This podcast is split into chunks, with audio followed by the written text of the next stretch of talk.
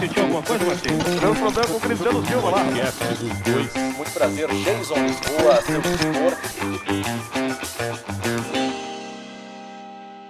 Senhoras e senhores, sejam todos bem-vindos a mais uma edição do podcast dos dois. Cristiano Silva é aquele negócio, aquele recado pra gente começar o programa. né? Aliás, antes do recado, nessa aqui, eu quero agradecer porque a gente fez, estabeleceu uma meta de 500 novos inscritos Em uma semana. na última entrevista em uma semana com o médico gremista Dr. Márcio Bolzoni. Foram mais de mil inscritos. Muito obrigado pela confiança. É a entrevista atingiu. Índices maravilhosos. Então, vou estabelecer uma nova meta. Eu vou manter os 500 para daqui uma semana. A gente, na próxima semana abrir com 5.500. Eu quero saber se, se vocês vão ajudar a bater essa meta. Dá like, compartilha, faz tudo o que tem que fazer, porque hoje o assunto é. Eu não vou dizer luta livre, né, cara? Luta livre, Luta livre da antiga Que demais. isso? Não, não. Mas hoje é Hoje o, o assunto é MMA. hoje o- não, é o mundo das lutas. É o mundo das lutas. O, o- e hoje, pela primeira vez, nós teremos dois convidados participando É verdade, dois. é verdade. Dos dois com dois. Exatamente. Um Cabeludos. deles, dois cabeludos que a gente trouxe aqui pro programa. Um deles é Rafael Pfeiffer. Que prazer, Pô, Pfeiffer. finalmente, né? Finalmente, né? Eu fico mas só olhando assim, não, os caras estão convidando um dia, vai chegar minha vez. Não, mas chegou, convidar. pô, chegou. Obrigado. O homem, o homem que sabe tudo de luta na no programa na Goiás. E de Grêmio, né? E de, e de Grêmio também. E de Mas Grêmio Nós vamos falar de Grêmio hoje? Não, não, vamos falar do mundo das lutas. E quem vem junto com o Rafael Pfeiffer? O mestre Fabiano Não Boxer. mene- menos importante. Mestre Fabiano Boxer, obrigado por aceitar o nosso convite. Bom, alegria estar com vocês aqui, né? Fiquei surpreso com o convite. É, o Rafa me comentou que eu virei aqui, eu falei, pô, que bacana pegar a galera Claro. também fora do seu habitat natural, né? Exato. Sim, sim, sim. Muito Fora da zona de conforto. É, muito legal. Pô, parabéns aí. E, e a gente fez questão de trazer o Pfeiffer também, porque a gente não sabe absolutamente nada.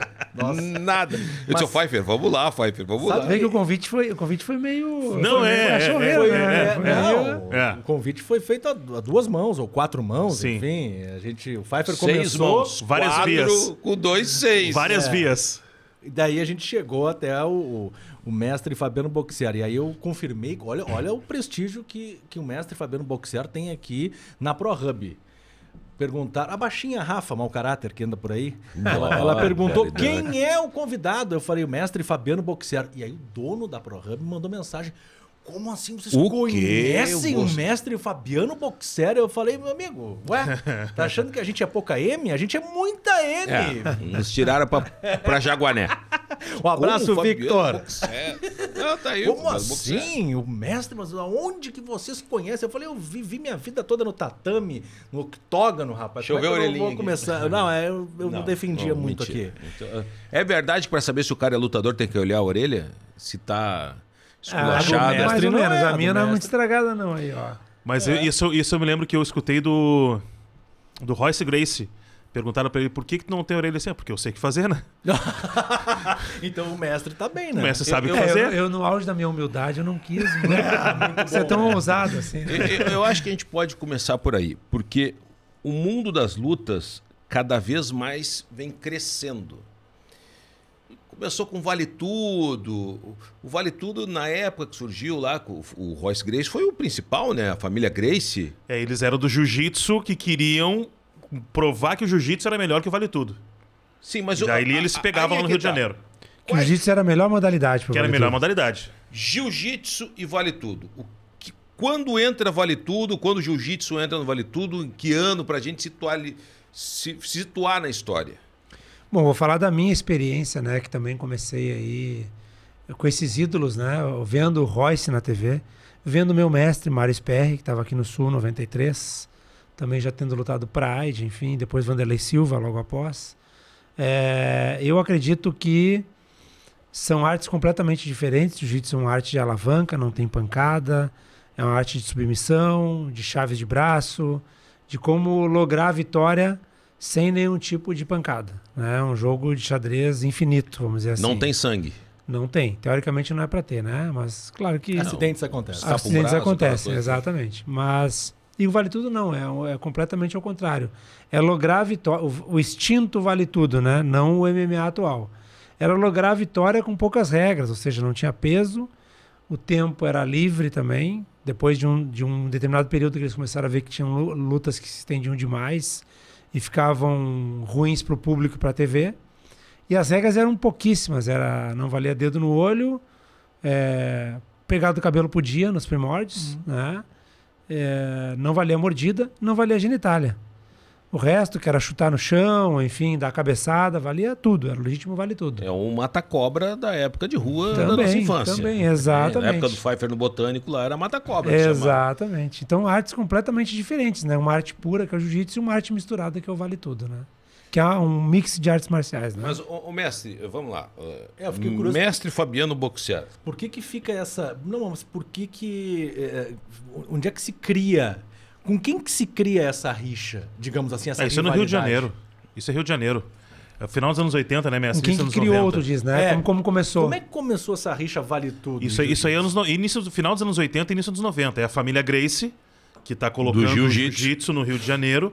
Só que tinha a turma do Vale Tudo. E ali a gente tinha ali, acho que era Marco A turma Ruas. da, da. Não era do Vale Tudo, era a turma do, da Luta Livre. Da luta livre, da luta livre. É, é, aí tinha a turma do, do Marco Ruas. É, era uma turma que e- eles, assim como o mestre falou, estilos diferentes. Uma É. mesma luta agarrada, só que uma com kimono, outra sem kimono. E aí Embora o que o que aconte- praticasse É, sem kimono também. Exatamente. E aí o que acontecia? Eles tinham as rixas entre eles para mostrar que um era melhor que o outro. E eles se pegavam na praia. Então tinha um ponto, um ponto que era dos Grace na praia. E aí a um lá e desafiava ele lá. Às vezes ele se pegava na praia. O cara apanhava, ele ia lá na academia do outro. Ele disse, ó, apanhei daquele lá, agora eu quero pegar ele aqui na academia. Tira todo mundo da academia. Ah, tá, mas aí é- não era uma briga generalizada. Não, não, um tira negócio- todo mundo da academia, deixa só um de cada lado. Assim, agora vocês vão até. Não é briga de gangue. Não, não é briga de gangue. É que na verdade começou como uma rivalidade não saudável, vamos dizer assim, né? Que é uma coisa mais pessoal. E aí eles.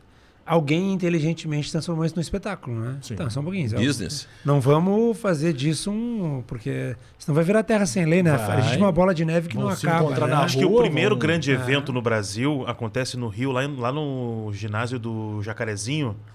E termina em pancadaria, lembra, mestre? Termina em pancadaria total, Nós estamos porque. falando de que ano isso? Anos 90. 91, 92, eu acho. Por aí. Acho que até antes, hein? Pode ser antes, é. É, pode é, ser antes. é.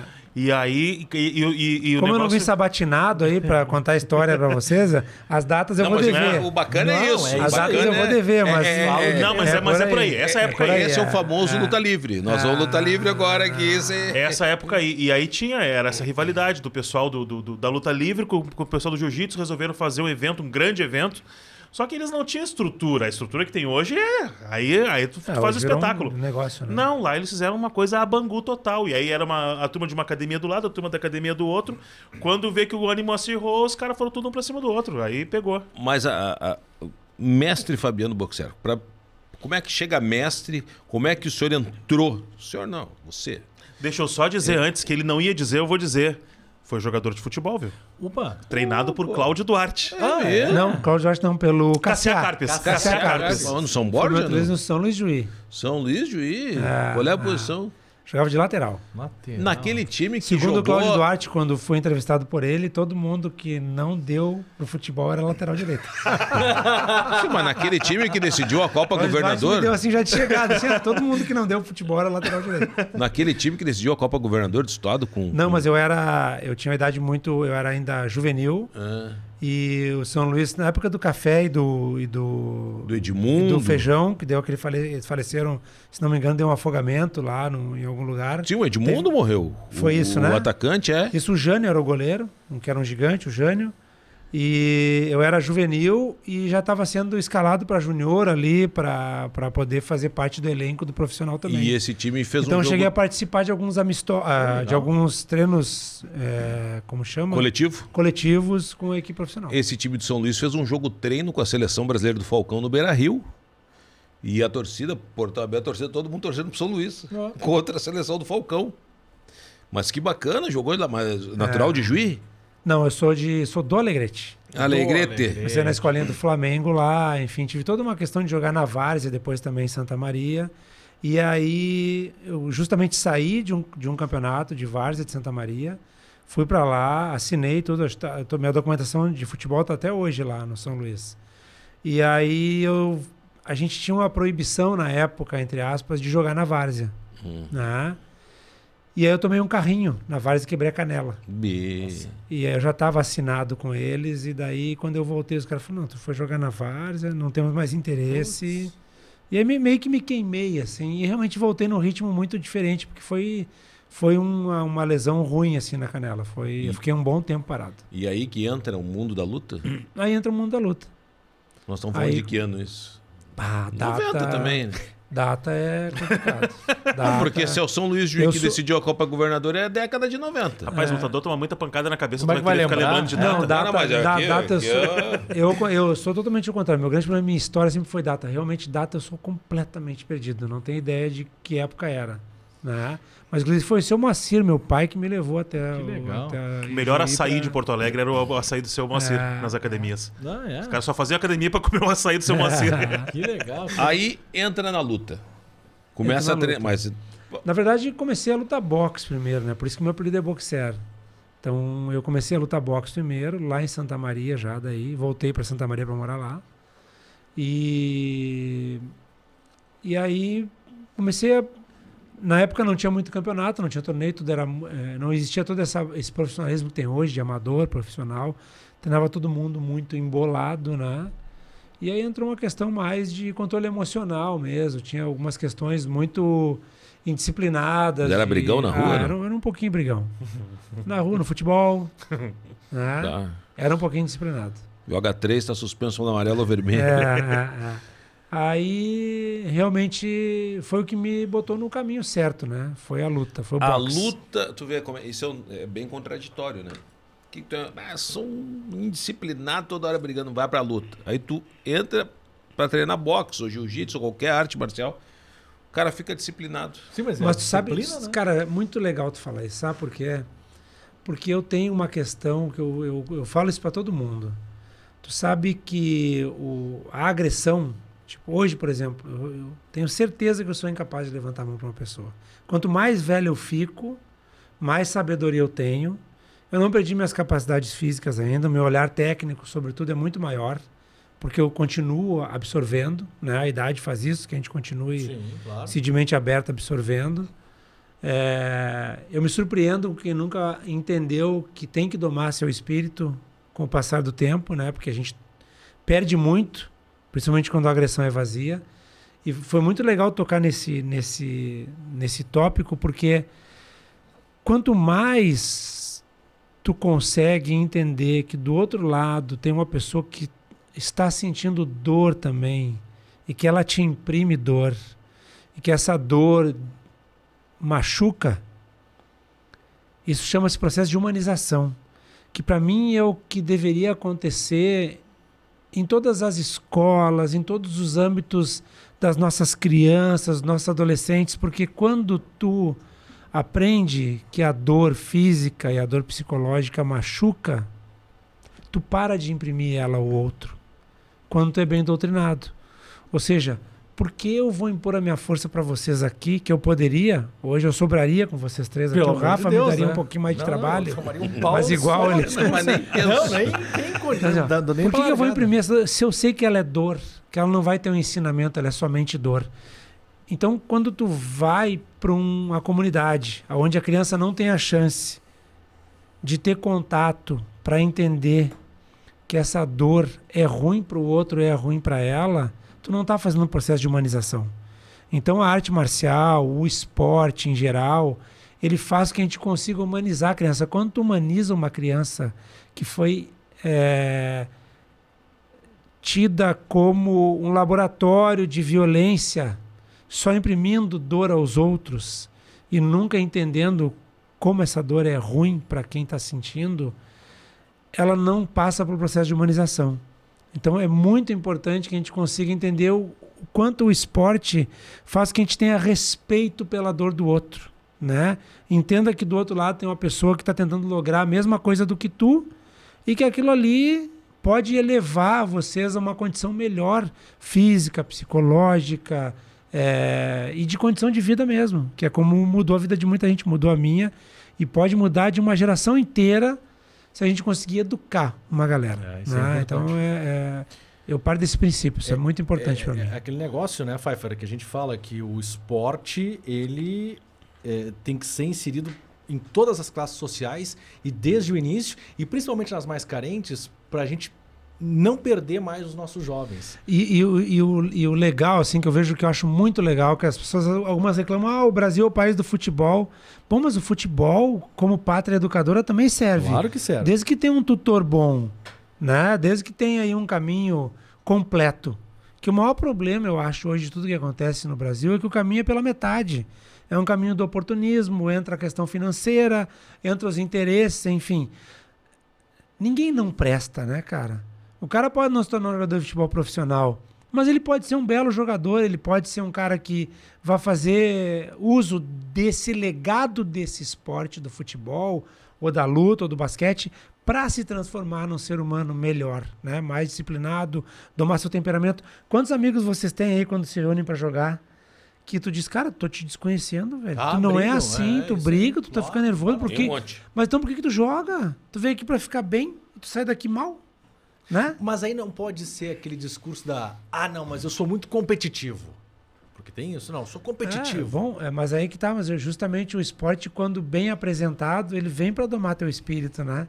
Porque por mais competitivo que tu seja, chega um momento que tu tem que te ajoelhar, né? Porque tu pra conseguir chegar a ser um campeão olímpico, por exemplo, se eu entrevistar todos os nossos campeões medalhistas, todos já passaram pelo processo da derrota, né? Claro. Sendo competitivos. É a dor Ou ensina seja- a gemer, é isso? É, então não tem como, né? Mas, ô Fabiano, aí tu vai pro mundo das lutas, vai treinar boxe. Aí passa esse período, né? Aí eu tenho, é, eu tenho uma lesão diagnosticada do lado esquerdo do rosto, que é uma lesão que é chata, assim, e que eu tenho que ficar parado um período de tomar pancada, né? Essa lesão é, vem do, da, da- do, do, treino boxe, do boxe? do treino do boxe, do exagero, porque tipo a gente treinava na época lá também sem categoria, né? Então lá o meu amigo, que é cameraman da Bandeirantes lá, que era campeão brasileiro de boxe, né? Quem é o Vladimir. Vladimir? Vladimir. Campeão brasileiro de Um boxe. grandão, um grandão é, lá. Ele mesmo. aham. É um cara que eu treinava junto, vocês imaginem. Hoje a gente, hoje eu olho pra ele, ele não parece tão grande quanto era na época. Mas tipo assim, mas eu tinha 69 quilos, né? Ele tinha 90 e lá vai pedrada. É uma diferença de pancada na mão, né? Então treinávamos juntos, às vezes fazíamos sparring, eu ajudava, coisa e tal. É uma pancada do Vladimir que vale por um treino de um mês com um cara da minha categoria, né? E, e o que acontece? Eu tenho essa lesão e o meu irmão mais velho fala, cara, eu falo, cara, como é que eu vou ficar sem boxe? Era minha paixão na época, né? E Ah, já tá- competia tudo? já tava. É, A competição era mais a nível de academias, Ah. interacademias, enfim, era tudo muito misturado aqui ainda, né? Era lá nos Eucaliptos, antigo estádio do do Inter, Sim. né? Onde era a federação do, de boxe aqui. Tinha um espaço lá com o seu Luizinho, falecido seu Luizinho. E aí, o seu Orlando era meu treinador de boxe aqui em Porto Alegre. E aí acaba acontecendo que o jiu-jitsu está entrando aqui no estado, 92, 93 ali. E meu irmão falou, cara, vamos experimentar esse jiu-jitsu aí, não tem pancada, é jogo de alavanca, coisa e tal. E eu entro no processo e me apaixono, né? Me apaixonei. E aí, rapidamente, três, quatro anos depois, vem o Planeta Atlântida e vem a proposta para lutar.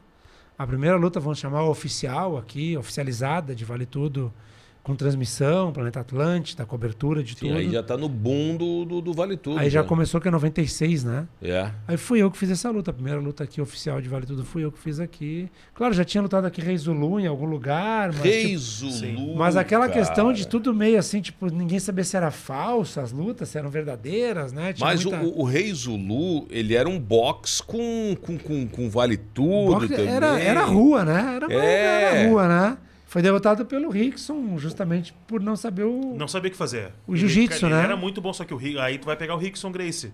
Não, não tem, cara. Pegar o Rickson Gracie na, naquela época ainda, né? Não tinha, não tinha muito o que fazer. Não tinha muito o que resolver fazer. Por, por que, que a gente fala tanto dos Grace? Ah, eles são a base de tudo, É? né? São a base de tudo. é Onde saiu todo. É um orgulho falar deles, na verdade, né? Eu vejo que tem é, várias pessoas que criam suas equipes, enfim, que vão. Eu mesmo sou oriundo da Carson Grace, eu sou de uma árvore genealógica muito curta, né? Eu sou discípulo direto aí de um discípulo do- de dois discípulos do Carson Grace, né? Então, é, para mim, eles são os geniais inventores do jiu-jitsu brasileiro, né? Que é o jiu-jitsu hoje que o mundo pratica e se rendeu, caiu de joelhos ao jiu-jitsu brasileiro, O né? jiu-jitsu brasileiro. Que é o brasileiro jiu-jitsu que eles chamam lá fora, que é para diferenciar o jiu-jitsu dos Gracie dos demais jiu-jitsus, né? Que tem por aí no mundo todo, né? Que é o jogo de alavancas que o Hélio Gracie genialmente criou, sendo um cara magro, esguio e vencendo adversários muito maiores do que ele, né? Provando a força do jiu-jitsu, né? Aí tu entra pro jiu-jitsu, começa a treinar, competir e vencer, imagino eu.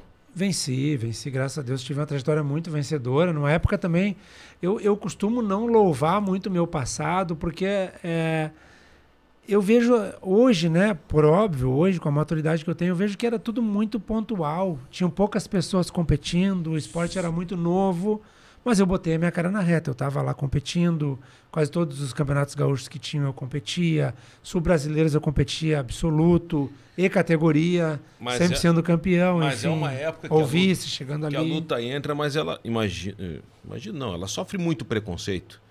Porque, paralelo ao crescimento da luta, vem, surgem as gangues em Porto Alegre, as gangues do Brasil inteiro, que era justamente o confronto na rua de briga. Os, ah, os caras estão lutando. E, Os pô, pit boys, né? É, pô, eu lembro que an- antes, aí na década de 80, surgiu a gangue da Matriz. Que teve o caso do Alex Thomas na Praia de Atlântida, que mataram o cara. Aí as, as gangues vão crescendo, as rivalidades de bairro vão aumentando. E tinha muito disso, dos pit boys de academia, que ah, os caras estão se preparando para brigar, brigavam em festa. Não era o caso, imagino eu, de vocês, mas vocês enfrentaram esse preconceito ou não? Ah, acho que todo mundo enfrentou, né? E na verdade também teve uma questão muito emblemática que é a não, é, a não regula- regularização disso, né? Ou seja, os professores não se sentiam tão responsáveis na época por dar toda essa normativa de rua ou não rua, enfim. E aqui entre nós, era uma, é, por óbvio, não essa questão da gangue da matriz ali, mas não era uma coisa que a gente via assim a violência descabida como é hoje, que uma criança de 12 anos está com a arma na cintura, Sim. ou que o cara toma um tapa na cara, toma seis tiros depois no outro dia. Era uma coisa um pouquinho mais poética, né? Era tipo assim, o cara dava em ti na escola, tu dava no cara, tava tudo bem, virava teu melhor amigo depois. Hoje em dia, o índice de maldade aumentou demais, Ah, pelo nível de informação, de tudo que se tem, enfim. Eu não cheguei a pegar essa questão da rua aqui em Porto Alegre, mas eu ouvi falar também, porque daí eu já estava num caminho de treinamento, de imersão e me tornar um samurai no sentido de lutar realmente dentro da academia, ser um lutador, enfim. Aí eu não, eu não cheguei a pegar todo esse envolvimento. Sim, já tá aí, num foco completamente diferente. totalmente diferente. Olha, olha ali, ó. Dona Arlete. Dona Arlete, aliás, informações cada vez mais importantes que a gente recebe da Dona Arlete. A gente vai manter sigilo e doce, segredo. é e chocolate, pizza da Sálvia Olha, de chocolate. agora sim, eu conheço o mestre Boxera, É, acho que faz ele quase vai 10 comer. anos.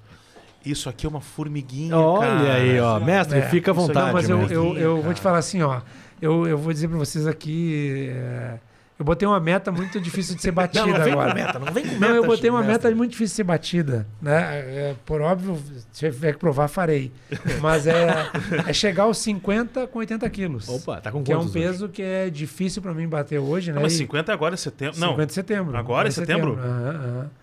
Então Ih, eu tô assim, tipo, com, sei lá, 7, 8 quilos acima dessa meta e tô assim, ó.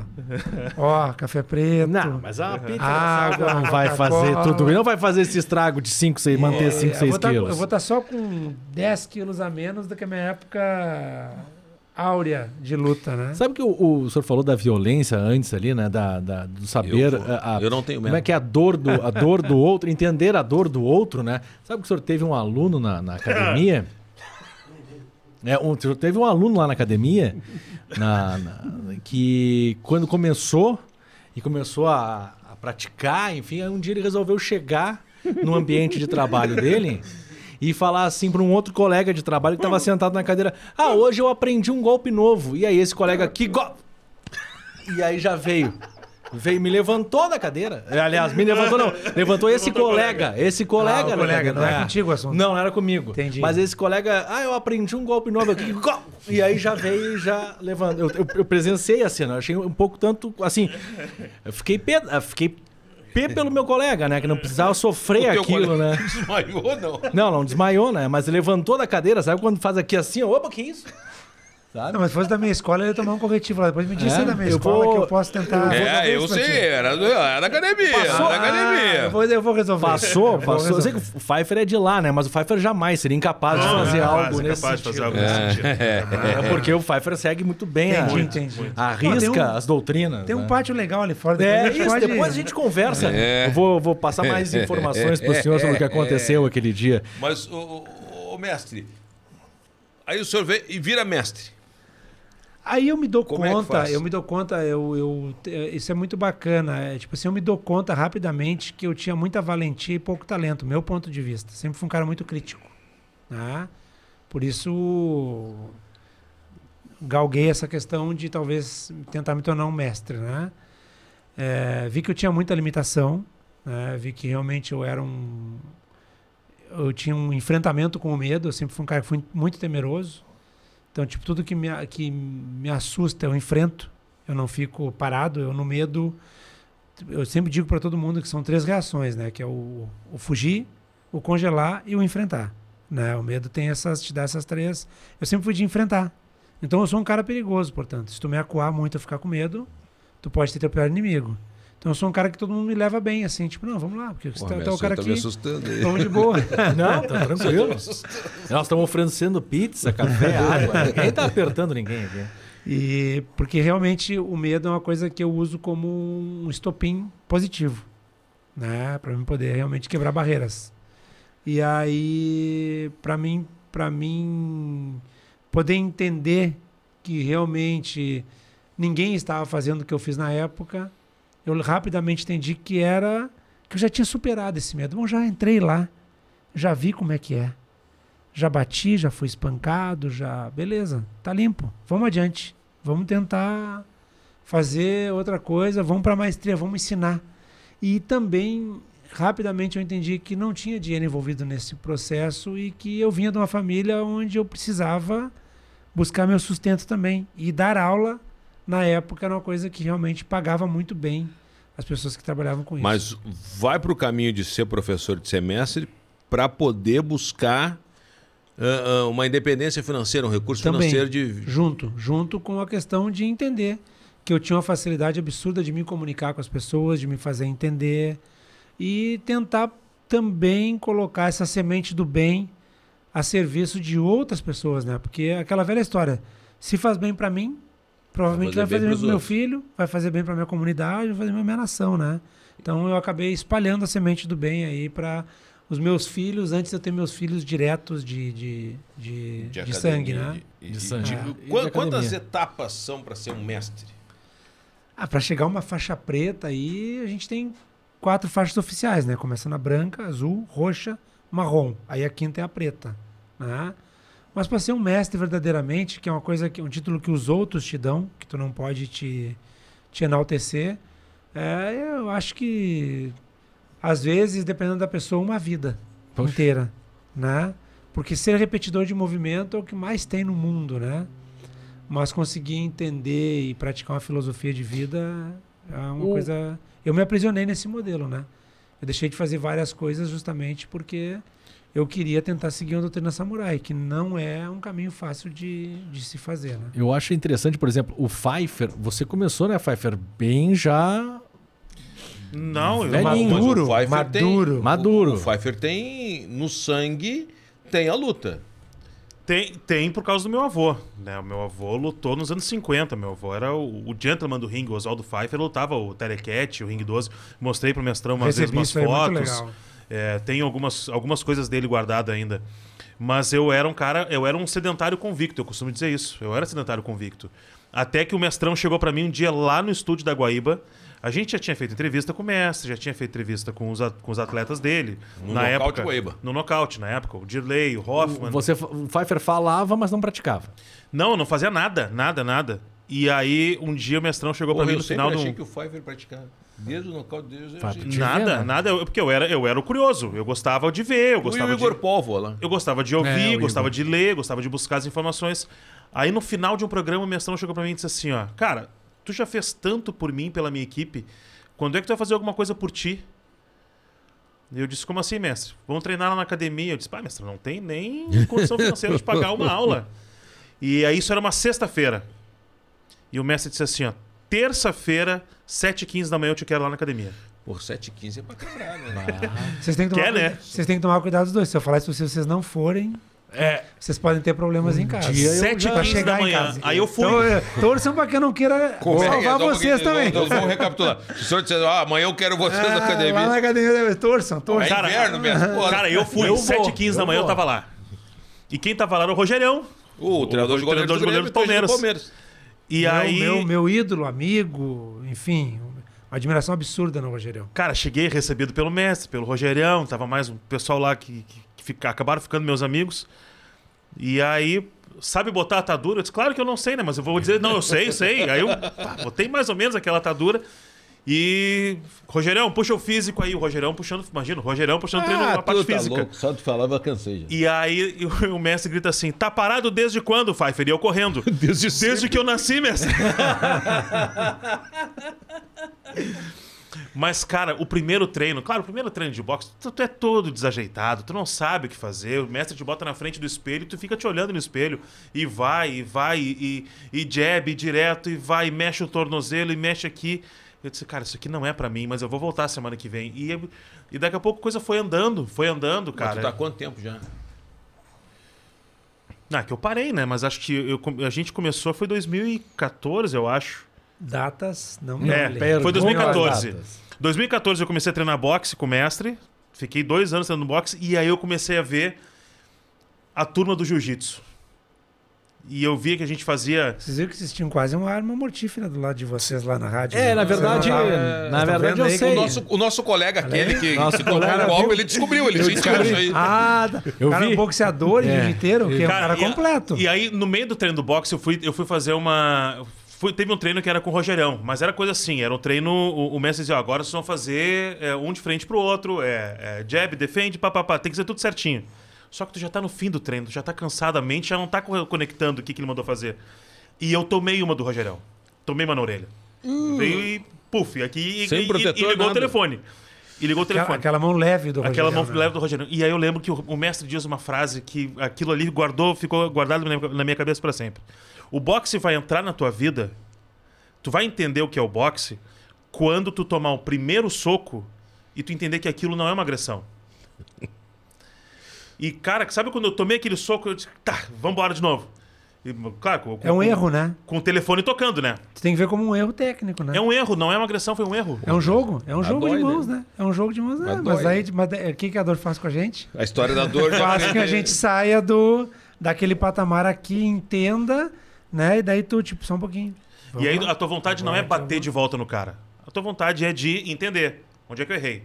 Agora vamos de novo. E, e aí, tu- quando tu, tu entra nesse processo, cara, aí é demais. E aí, e aí entra o controle emocional, entra a disciplina, entra tudo aquilo que a gente fala de educação que precisa processo de humanização, né? Então é E mais do que isso foi quando eu falei pra ele, disse assim, mestre, eu quero conhecer. Ah, Eu vi a galera do jiu-jitsu, uma turma, e era uma galera sempre de alto astral, e eu disse, eu quero fazer parte disso aqui também, mestre. Então vem. Aí era da noite, vem da noite, vem pra cá, sete e pouco da noite, vem pra cá. Cara, a primeira vez que eu cheguei e olhei aquela turma, eu disse, meu Deus, o que, que eu tô fazendo aqui, cara? Era um. Só as criancinhas. Pô, naquela época ali tinha uma, uma- era uma turma assim. Tinha, tinha uns armários lá, mas Tinha tem uns uns magrinhos, tem uns Tinha magrinhos. magrinhos Jiu-jitsu também. tem uns magrinhos também. E aí, e aí, cara, eu- só que assim, o jiu-jitsu ele começa, tu começa a entender a questão da disciplina. Porque a primeira coisa, tu não entra, não vai entrar de qualquer jeito no tatame. Cara, tu faz uma, tu, tu- tu faz uma referência ao tatame, porque aquele espaço é sagrado pro lutador. E tu vai, tu vai cumprimentar primeiro o teu mestre. Tu vai numa hierarquia, tu vai. E se ele tá dando uma instrução, chega- como eu chegava atrasado por causa do horário do trabalho, eu chegava normalmente já com, com o treino andando, eu tinha que. Com licença, mestre. Aí eu tinha que esperar ele me dar licença para eu poder subir no tatame. Eu tinha que cumprimentar ele. Você tem outro faixa preta? Cumprimenta as faixa preta. E aí tu começa a entender a questão da hierarquia, do respeito, da disciplina. Aí tu começa a treinar, tu começa a desenvolver.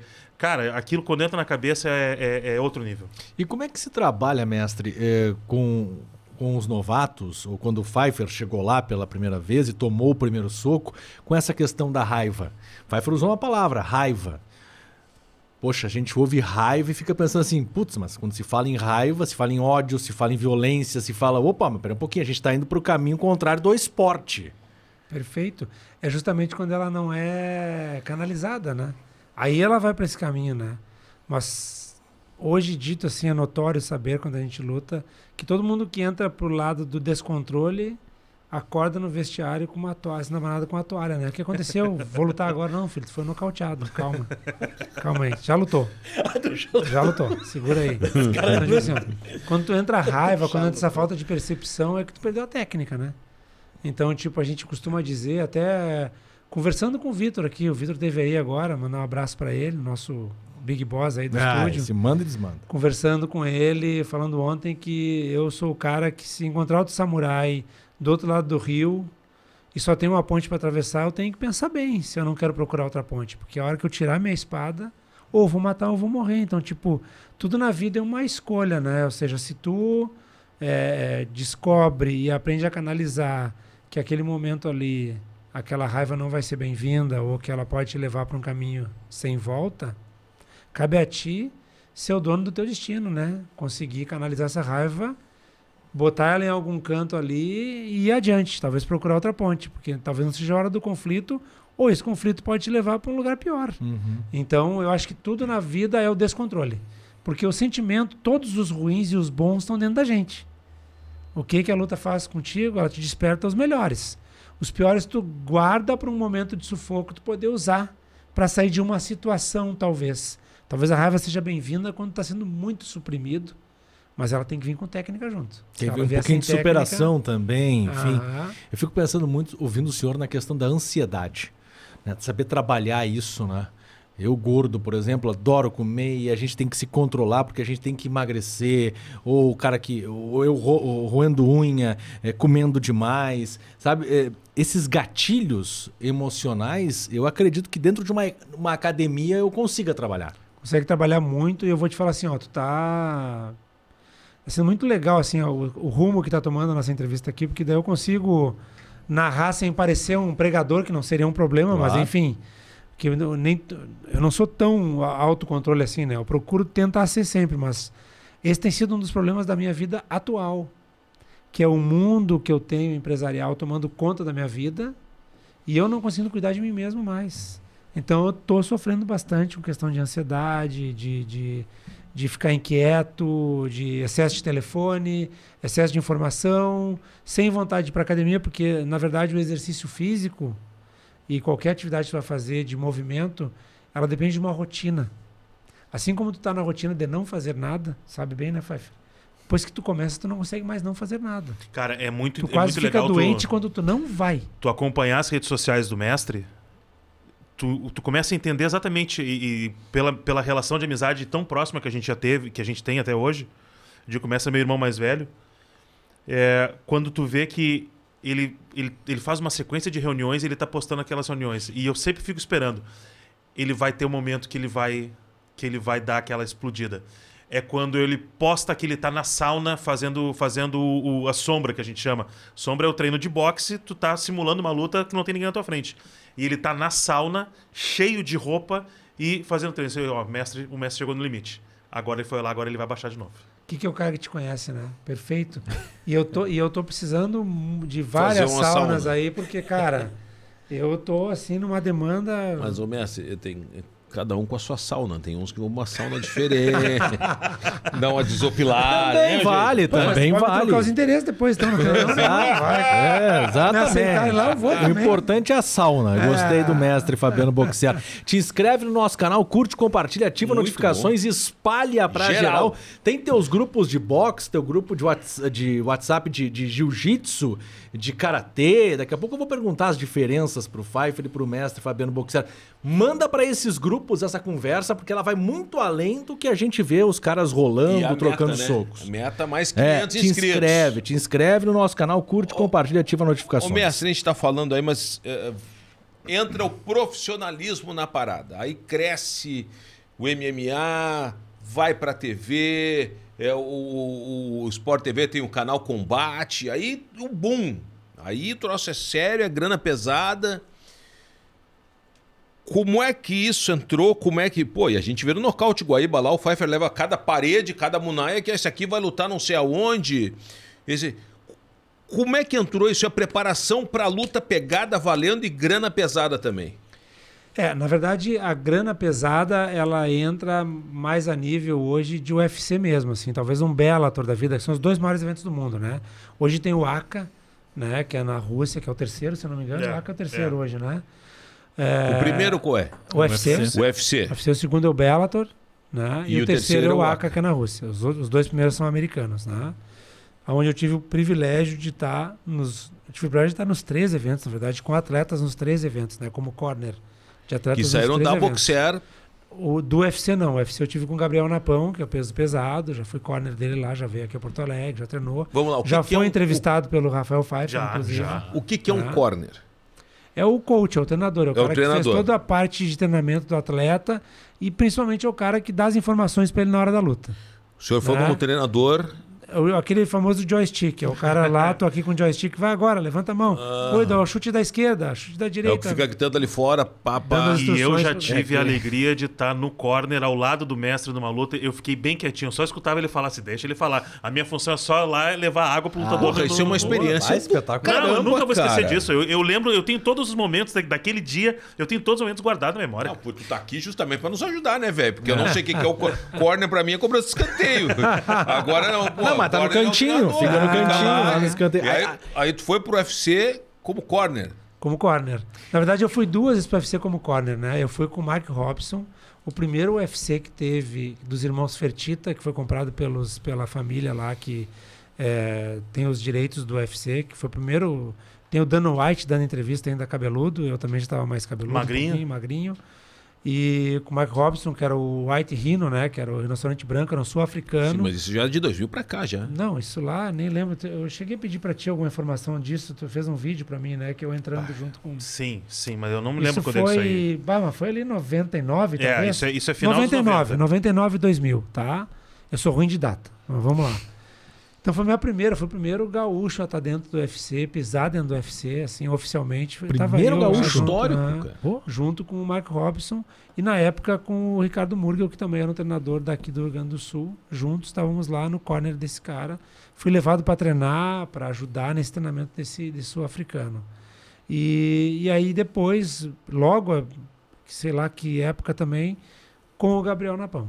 E aí depois no Bellator, aí cinco atletas meus, que é o Thiago Minu, né? Foi o primeiro gaúcho radicado aqui treinando aqui no Rio Grande do Sul, que assinou com esse evento, que é o segundo maior evento do mundo. O né? Minu lutou com o José Aldo antes aqui no Brasil, né? Um Ganhou? no Brasil, perdeu pro José Aldo, mas era uma luta que se tu olhar a luta, olhar direitinho, o, o, o Minu É, ganhou aquela Uma luta. luta muito parelha, assim, tipo, por pontos, perdemos por pontos, né? Decisão dividida, mas lá no Rio de Janeiro, É, né? e aí quando eu, eu olhei essa luta depois, no, no- no- ela tá disponível Tu na, não na vai me internet. dizer que tem os seus Wilton Pereira Sampaio Tem, no MMA. Mas Nossa, aí, aí vem bastante. a frase que a gente sempre diz, Nós Cristiano. chegar aí que nós é vamos a chegar. frase que o lutador não pode deixar ir pra mão do árbitro. Ele Se- tem que decidir a luta Se diz ali. até hoje, isso, isso lutador é não, notório. pode, não deixa pra mão do árbitro. Principalmente porque o o MMA se espalhou muito e ele, ele acabou que nem todos os estados onde ele acontece tem uma normativa de pessoas estudando MMA. Então, ainda hoje nos Estados Unidos, por incrível que pareça, porque lá é separado, né? A comissão atlética manda mais do que o dono do evento. Ou seja, se não passar pela comissão atlética, o evento não acontece. No caso lá dos- do, do, Nos do Estados UFC, Unidos, é de UFC, Nevada. Bellator, tudo que é A Comissão lugar. Atlética de Nevada é a que manda em tudo lá. E a comissão, tudo isso começou com o berço do boxe, né? Então, às vezes os caras que estão olhando estão com um olhar, tipo assim, te escolher para ser um juiz, tu estudou luta a vida toda, mas o MMA é uma coisa muito nova. Sim. É novíssima. O MMA é novo demais. Pois é. Então, os caras às vezes dão decisões que ninguém entende. É, eu já vi luta que também não deu pra entender. Então, tem, tem vários. Eu não sei o nome do juiz que tu citou, mas tem É, o vários. Wilton Pereira Sampaio. É, né? o do... Daqui a Os pouco... Márcio Rezende Freitas. Daqui a pouco a gente Rafael segue o nosso papo aqui com o mestre Fabiano Boxer e também com o Rafael Pfeiffer, dois convidados hoje no dos dois. Te inscreve no nosso canal, curte, compartilha, ativa notificações, deixa o teu comentário também na, no- na nossa entrevista, no nosso papo aqui, falando sobre MMA, UFC, sobre luta livre, já falamos aqui também. Daqui a pouco tem judô, orelha, gordinha, magrinha, enfim, a gente tá falando de tudo no programa de hoje com o mestre Fabiano Boxer e Rafael Pfeiffer, que ah, fora da- do octógono acabou aprontando com um colega É, de novo isso, agredindo. Foi eu vou usar o, o termo agredindo. foi o Pfeiffer? Eu não falei Tu que Pfeiffer. disse? Eu falei. Pfeiffer, que tu falou Pfeiffer Escapou, agora. porque eu vi, eu vi acontecer o negócio, né? Eu vi, eu vi. Eu acho que quem viu foi Lamentável, lamentável. A cena foi lamentável. Ô Gui, brilha na tela aí, Gui. Nossos apoiadores como Garimpos. Joalheria e Ótica Garimpos, que fica ali no Calçadão de Canoas, na Galeria São Luís Cristiano Silva. Garimpos firme e forte com um dos dois, hein? Um abraço, Robson Medeiros, gremista da Garimpos, dono da Garimpos no Calçadão, de Ca- Calçadão que tu conhece bem lá em Canoas. Isso. E as duas lojas na Galeria São Luís. Exatamente, as lojas estão ali na Galeria São Joia, Luís. relógio, óculos, óculos de sol, tudo na Garimpos. Presente para bebê recém-nascido, quer dar? Na Garimpos você encontra produtos de altíssima É, qualidade. Vamos lá, senão daqui a pouco tu achar que é uma loja de artigos. Não. Não, não, não. Presente pra bebê, brinquinho de Brinco, ouro, se for menina. exato. Uma correntinha, se for menino de Exato, ouro, essas exato. coisas. Não vai lá querer comprar coeiro que não vai ter. É, isso não vai é ter. Joalheria né? e ótica Eles, Garimpos. Os nossos telespectadores e ouvintes do Spotify sabem do que estamos falando já há muito tempo sobre a Garimpos Joalheria e Ótica, que tem um recado importante para você. Pega essa. Atenção para as dicas garimpos nesta volta às aulas. As aulas voltaram, mas como está a visão do seu filho? Confira as dicas da Garimpos e ajude ele a melhorar o seu rendimento escolar. Seu filho costuma esfregar os olhos ou piscar excessivamente para ler, estudar, usar o computador, jogar videogame ou assistir TV? Seu filho tem dores de cabeça frequentes na hora de ler, desenhar e escrever quando utiliza a visão para perto? Seu filho consegue ler por muito ou pouco tempo antes de fazer uma pausa visual? Essas são dicas que ajudam a identificar algum problema. Mas se você tem alguma dúvida, nós podemos ajudar com a melhor solução oftalmológica. Manda um WhatsApp pra gente. Garimpos, Joalheria e Ótica. Quem compra sempre volta. Garimpos, Joalheria e Ótica, para quem tá na- no, no Spotify acompanhando dos dois, eu vou passar aqui ó, o número do, do WhatsApp, é o 9825-49015. 9825-49015. O que tá acontecendo, Cristiano? Deixa aqui o pacotinho da Garimpos, tá bonitinho. Telefone. Eu achei que tu Ah, fazia isso só com os Ele estagiários. faz com todo mundo. Não, é uma criança grande, é uma criança grande. Grande Robson, obrigado pela parceria. Brilha na tela também, Gui. Bistrô Catedral. Aí é o seguinte, vai pra academia Treina que nem um cavalo. e depois come que nem um Carboidrato. Carboidrato, é. Opa! Azar, azar do malandro. Lá na, no Bistrô Catedral, que fica, mestre, ao lado da Catedral Metropolitana. Duque de Caxias, Catedral é aqui, o Espírito Santo, É o na esquina, é na Na esquina. esquina não tem como perder. De segunda a sexta tem estacionamento. Vocês são nossos convidados. Aos sábados, Feijoada meio-dia. E vai se transformar em breve na Catedral do Camarão. Se você está É. vendo esse- essa entrevista em 2028, Já é já Catedral é. Catedral do Camarão, ali no Centro Histórico de Porto Alegre, Bistrô Catedra- Catedral. Um abraço pro Leandro, é, pro Adriano, Adriano. nossos parceiros também aqui do podcast dos dois. Dá uma olhada aí no buffet do Bistrô Catedral.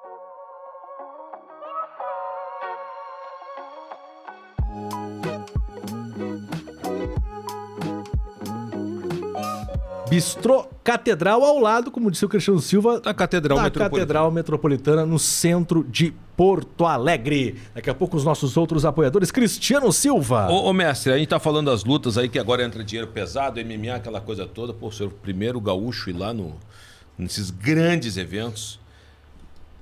Mas, assim como no futebol, e futebol é a nossa. onde a gente se criou. Eu imagino que tenha também muito jogo de bastidor. É interessante para o apostador tal esse atleta perder, aquela coisa toda. Como é que lida com isso, mestre? E tem realmente? Como é que é? N- Na minha experiência, eu não sofri com a questão negativa de apostas. Não, né? Porque não, sofreu assédio? Não, não tive nada a esse respeito, né? Não, não tive uma experiência direta com isso. Eu não sei se no MMA acontece, de- em algum momento, em algum lugar, deve ter acontecido. Mas acho que hoje, no nível que está de, de interesse, de público, de normatização, acho dificílimo estar acontecendo de uma luta comprada ou algo do gênero, né? Então, o que acontece mesmo é, por exemplo, tu vê várias pessoas indo lutar na Rússia, que é um lugar difícil de lograr vitória, ganhar os três rounds e a vitória ser dada para o outro, pro adversário. Isso acontece muito, principalmente na Rússia. Como é que é? O lutador vai lá, ganha. Ganha os três rounds praticamente, e se não nocauteia, não leva para casa, não vem com a vitória. Bom, né? mas daí é questão da arbitragem, né? A arbitragem é uma tendência, às vezes muito ruim, de que vai para lá e não ganha, não tem jeito. Eu não tenho a menor ideia. É, é, o- Quem são os árbitros? Como são os árbitros? Da onde vieram os É, a árbitros? gente não tá falando do árbitro que tá em cima do, do octógono, né? Não, não, não. É, Porque a decisão não é dele, né? A decisão não é dele, é dos caras que ficam na dão a volta. pontuação. O cara que fica caras- dentro do octógono é o cara que aparta e, Isso. e só vê se tá das sangrando regras, não. das regras. Das é, regras. é, é, exato. Esse não. Quem E são quantos esses ficam caras? lá fora? É. São escolhidos pela comissão atlética, como a gente falou, né? Geralmente são três, Três. árbitros neutros, né?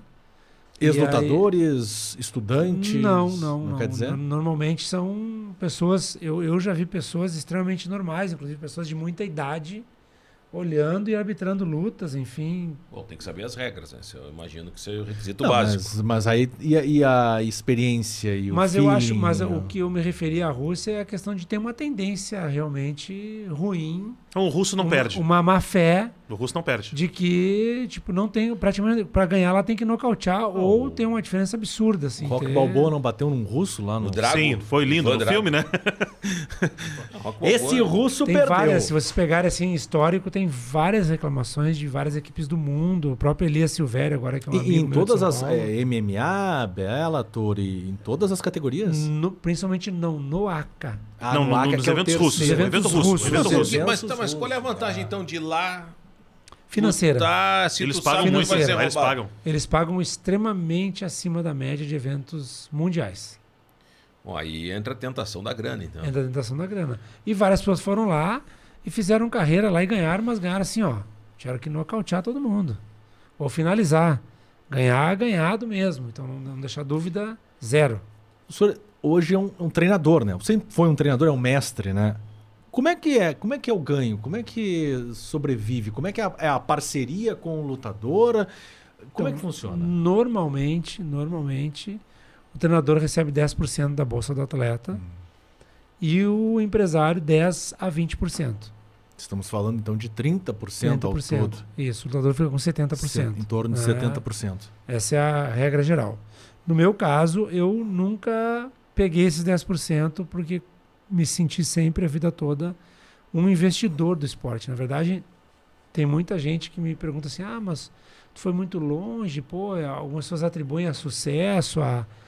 Eu digo para todo mundo que, na verdade, eu investi muito para estar lá. Não foi, ah, que tu é bom. Sim, me esforcei para. Veja bem, fiz o que eu tinha que fazer para me tornar um vencedor. Né? Assim como vocês são caras notórios no que fazem, você sabe os sacrifícios que vocês tiveram que fazer para chegar até aqui. Né? Fiz a mesma coisa, tipo, ah, precisa. O atleta vai lutar na, ah, em Jerusalém. Esse evento ele está pagando a passagem do atleta, mas não paga do corner. Então vou buscar patrocínio porque eu não posso mandar um atleta sozinho para lutar. Puxa. Então, vários sacrifícios. Ah, o, o evento não sei o que, mas não paga a bolsa. Paga. Tá, então vou buscar um dinheiro pro meu atleta para ele ganhar alguma coisa. Né? Porque a gente sabe que tudo é muito bonito na vitória, mas na derrota, né, o filho vitorioso todo mundo quer. O derrotado, Sim. ninguém quer assumir. Então, eu fiz vários sacrifícios pra, para estar lá. Então, eu sou um investidor do esporte. Então, eu acho que tu não logra sucesso só com talento, né? Acho que o talento vem junto com todas as outras coisas, disciplina, investimento, né? É, determinação. Então, eu acho que O senhor falou do, do empresário. Ahn, o quão importante é ter um bom treinador, mas fundamentalmente um bom empresário. Porque eu, eu, eu sento aqui e, e falo sobre o mundo das lutas, o Pfeiffer é um especialista. Eu sou completamente, eu sou um, um leigo no assunto. Mas daí eu lhe pergunto, quando o senhor fala do, do, do corner, do técnico e do empresário, para o, o atleta, é importante um bom tre um treinador, com certeza, mas é importante também um bom empresário. Como é que o empresário funciona no meio das lutas? Ele vende o atleta, oferece o atleta, como é que funciona? É exatamente isso. É, o, Eu tenho um cara lá assim, assim, E, a- assim. e muitas pessoas me perguntaram a vida toda por que, que eu nunca fui empresário de atleta, né? Eu tinha 30 atletas aqui sob minha tutela. Eu sempre disse para todo mundo que o empresário tem que, o, o, o treinador tem que ser um cara isento, né? Porque a partir do momento que eu tô com um problema financeiro dentro da minha casa, né? A minha visão vai ficar nublada em relação ao que eu tô vendo do meu atleta, ou seja, eu vou Perfeito. pensar mais no dinheiro do que na verdade. Né? E um coach, um treinador de verdade, ele tem uma obrigação com a verdade. Hoje o trabalho que eu faço, que não é mais o trabalho dentro da luta, é ser coach de vários atletas, inclusive do futebol, e trabalhar também com várias empresas sendo coach de comportamento.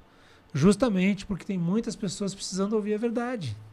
Né? E a verdade é uma coisa que dói em muita gente, é uma coisa que muita gente foge dela, porque tu ser confrontado é uma coisa muito difícil em tempos onde a gente vive um melindre absurdo para ouvir certas coisas, né? Todo mundo quer ter uma zona de conforto para poder estar no local protegido. Então, eu sempre preguei que ah, a pessoa, ah, não sei que- como é que eu tô, tá mal. Não, mas eu- agora o empresário me ligou que tem uma luta na vai perder? Não. Então tá contra mim. Não, olha só. Eu estou aqui para te dizer a verdade. Tu tá mal, e se tu for assim, tu vai perder.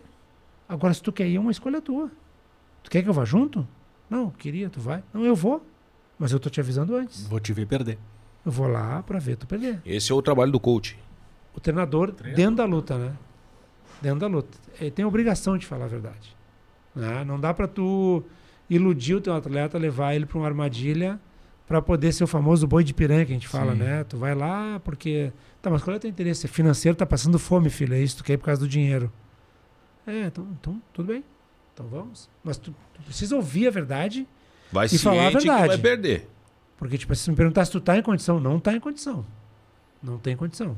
Ah, mas aí o treinador fica também numa ruim, né? Porque o atleta quer, mas, Mas é- esse, esse para mim é o grande, é o grande problema que talvez é, a grande incompreensão que talvez se tenha tido a vida toda e o porquê que um treinador não faz muitos amigos. Um treinador de verdade não tem muitos amigos, né? Lá no futuro, muita gente que acha que tu estava atuando de forma estranha ou sempre Vai sendo pessimista, ou- vai dizer, pô, mas o cara falou, avisou. ele falou, ele tinha razão. Onde é que acabou minha Se carreira? deslumbra muito, então, no, no mundo da luta, porque a gente vê isso no futebol. Principalmente, né, Pfeiffer? Pô, a gente acompanha aí. O Roger esses Principalmente os dias. jovens. O Roger, esses dias no Grêmio, tava dando discurso, falando É. dos jogadores que ganham muito e dando nomes, inclusive, deixando a entender bem claro que os caras deslumbram. Os caras, ah, não, mas agora eu tô por cima da carne seca, olha só. Tem também isso no mundo da luta, o cara já acerta um soco bem e já acha que é o. Tem e sem envolver Holyfield? dinheiro, o que é pior, né? Ah, bom, esse é um ponto. Pensa assim, né? Tem e sem envolver dinheiro, que é o pior. Ou seja, várias pessoas com objetivos. Eu sempre, depois de um tempo, eu falei: olha só, quem quer ser o campeão do bairro aqui, por favor, a porta de saída tá ali. Porque eu tô deixando a minha família, deixando todo o meu tesouro, as coisas mais importantes da minha vida, eu deixando em casa. Pra estar junto com vocês num propósito onde eu nunca ganhei dinheiro. Ganhei conhecimento, ganhei notoriedade, ganhei respeito, mas dinheiro nunca ganhei.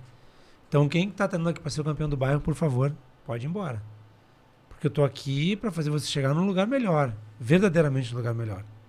Então, era muito difícil a relação. E ao mesmo tempo entrava uma questão de paixão, né, de ter pessoas que tu te apaixona, que são boas, que te dão alegria de vida, né? Mas que realmente fizeram tu perder muito tempo de vida também. Porque quando tu diz para uma pessoa assim, olha só, para te ser bom, para tu chegar onde eu já sei, onde eu já cheguei como treinador e onde eu já vi o nível das pessoas que estão lá, precisa treinar jiu-jitsu todos os dias, tu precisa treinar boxe três vezes semana, precisa treinar defesa de queda. Não adianta vir aqui treinar só comigo o MMA, porque eu era head coach, eu treinava já o MMA. E eu chego aqui e ver que tu não evolui no chão, que tu não evolui na luta em pé, ou que tu só evolui na luta em pé, que é o da onde tu nasceu, e na luta de chão tu não evolui. Ou seja, não é um cara completo. Ou seja, não quer chegar. Talvez seja esteja mentindo para si mesmo. Né? Então, mesmo o cara sendo completo, às vezes o cara não chega. Ô, Pfeiffer, e a luta pra ti, o que, que mudou da vida? Cara, eu, eu fui um praticante de boxe com o mestre, fui um praticante do jiu-jitsu. Eu brinco que é, quando eu recebi a faixa azul, eu achei que eu não ia ganhar a faixa azul de jiu-jitsu. É, eu- foi numa época que eu já estava treinando menos em função do, do horário, mas o mestre disse lá no dia que ele foi, que ele foi me dar a graduação, que para mim foi uma surpresa, eu não sabia que eu ia, que eu ia ser graduado Que essa é naquele a parte dia. mais legal. É, tanto é que, de novo, cheguei atrasado em função do horário, do horário, cheguei atrasado na graduação, eu nem ia botar o kimono. Tava todo mundo já sentado e o mestre me disse: bota o kimono e senta aí. Eu digo, bom, se ele mandou, eu vou, né? Botei o kimono, sentei. E quando ele começou a falar, ele disse assim: olha, próxima graduação, e eu já tinha quatro, eh, os meus quatro graus na faixa branca. Ele disse: olha, próxima graduação é para um cara que eh, não tá aqui sempre, não consegue treinar sempre, mas quando vem, treina focado, treina e já treinou sozinho, e eu fazia isso mesmo. E eu tô ouvindo aquele discurso, achando, ah, tá falando do fulano ali. E eu tô ouvindo. E aí, quando ele terminou, ele disse: a partir de amanhã, faixa azul pro Pfeiffer. E eu parei e fiquei olhando assim. Eu? Eu disse: eu? E tava todos faixa preta rindo da minha cara. Assim, vem, cara, vem que é tu, vem. E, cara, é muito da questão de, de tentar de tentar a questão do autocontrole. É que tu é um explosivo, né? Não, não, nós não, conhecemos, não, né? não, não. Tem cenas gravadas, né? Não, Tem, não, opa, não, não. temos, temos. É. Mas assim, é, a luta me fez é, pensar muito antes de agir. A luta, a prática, né? Da luta do jiu-jitsu, principalmente. Pensar muito antes de agir. E entender, e entender as limitações. Eu acho que esse é o fundamental. Porque eu cheguei na academia com uns quase 130 quilos. Sem saber nada. Isso já passando dos 30 e poucos anos. Sem saber nada. E eu sabia que eu tinha limitações. Aí o mestre chegava, dava uma posição para fazer no jiu-jitsu, a perna não vai. E deixa eu dar uma vírgula, isso é o mais legal de tudo isso que ele falou agora. Que eu falo pra vocês que ah, o esporte ele é, ele é educador demais.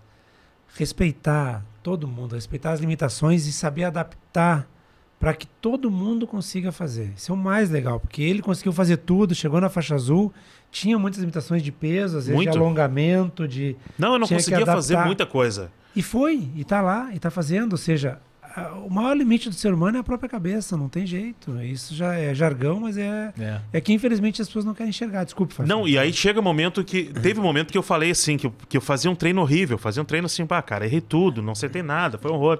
E eu chegava para um dos nossos, o Ivan, que, que, é, que é parceiraço do mestre até hoje. Nossa, faixa preta. Eu, eu chegava pro Ivan e disse, bah, Ivan, eu não nasci para isso, cara, eu vou, vou largar, parei. E o Ivan disse, tá louco, cara? Tá louco? Não, não, não, amanhã tem de novo. Não, hoje o treino foi ruim, pra ti foi hoje, foi ruim. Amanhã não vai. Amanhã tem de novo. E sabe, e, e- e o, o que eu gostei quando eu cheguei e vi essa turma de jiu-jitsu é que, é que eu costumo dizer que o mestre me deu, não é meu pai, mas me deu vários irmãos. Porque ali a vitória de um é a vitória de todos, a derrota, a dor de um é a dor de todos, sabe? Então, quando tu, quando tu não tá conseguindo, eu lembro, cara, os primeiros treinos, teve o mestre abriu uma turma de jiu-jitsu de manhã, eu fui, quando eu vi, eu tava com os profissionais dele. E eu digo, cara, eu vou treinar com o Dirley, eu vou treinar com o Robson, eu vou treinar com o Hoffman. Não, eu vou embora. E eu não tava conseguindo fazer um movimento que era a fuga de quadril. Cara, é um. um para quem não sabe fazer, é um horror. Tu tá deitado no chão tendo que te arrastar. E eu não. Eu, gordo, não conseguia. E aí tu vê que o, o, o, o Robson, que é um cara que já tava é, lutando profissional, chegou assim: não, só um pouquinho, Pfeiffer, vamos de novo, vamos junto, vamos. E ouviu o delay, vamos, Pfeiffer, vamos que vai conseguir. E tu sabe, tu, e tu vai indo assim, e ninguém tinha nenhuma necessidade de estar me empurrando pra fazer aquilo. Parceria mesmo. É a parceria. E o jiu-jitsu ele pega o médico, ele pega o gari, bota os dois juntos no mesmo lugar e eles viram irmãos, cara. E alguém te falar do futebol na arquibancada. Que acho que agora já nem tem Nem tempo tem mais, isso. porque hoje, hoje, É. né? Hoje elitizou. E o jiu-jitsu não. O jiu-jitsu, tu botou o kimono, amarrou tua faixa, cara, tu é igual a todo mundo, cara. Mas não vai elitizar, como elitizou no futebol? Ah, depende. Eu, eu acho que enquanto a gente estiver nesse caminho que o Jiu-Jitsu tem traçado bastante agora aí, que é o caminho que eu vou dar, que eu tô dando pra, pra boxear agora, Que é o caminho mudou, social, né? A exatamente. academia é. mudou. Eu acho que a gente não corre esse risco, não, porque, por exemplo, tem vários caras já fazendo projetos sociais com crianças aqui e inserindo elas nas turmas normais, normais de, nas turmas convencionais, né?